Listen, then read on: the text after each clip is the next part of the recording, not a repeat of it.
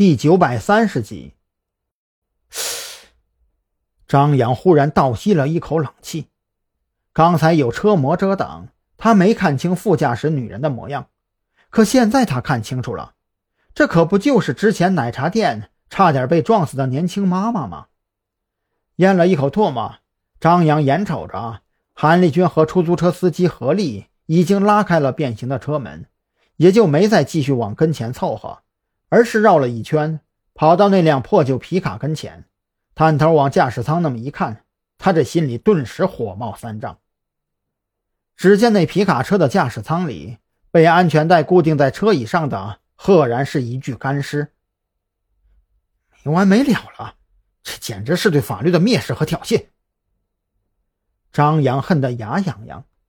就从目前的情况来看，蓄意仇杀跑不了了。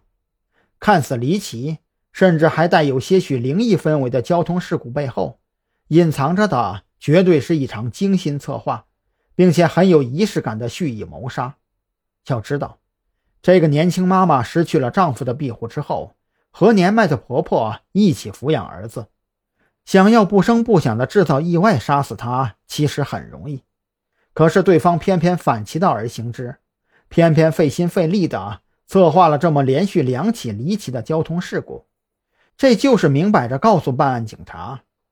我就是要用车撞死他，这得是多大的仇，多大的怨呢？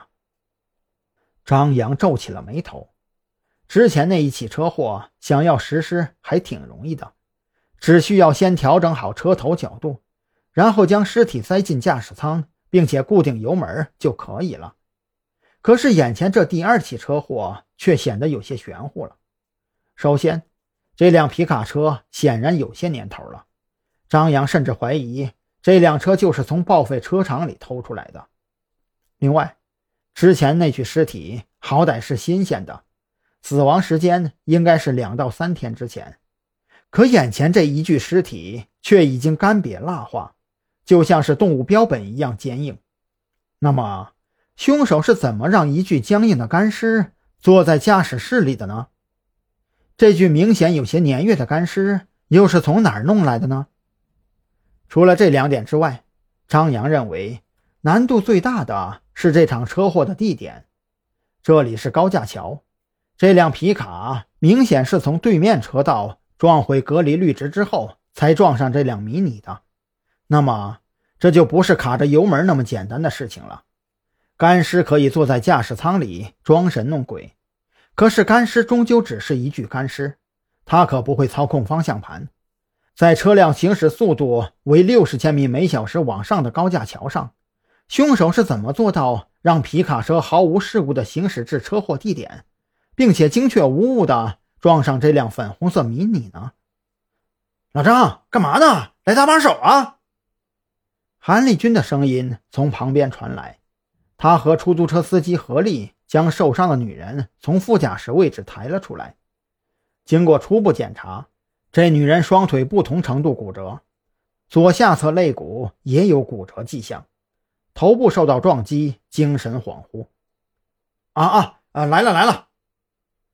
张扬嘴里应和着，刚准备挪动脚步往韩立军那边走，不远处就传来一阵急促的笛声。不远处就传来一阵急促的笛声，交警和救护车同时赶到了。把枪收起来。别等下说不清了。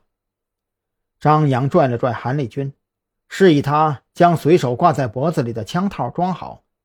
来的是交警和医护人员，这要是闹出个乌龙，别吓着人家。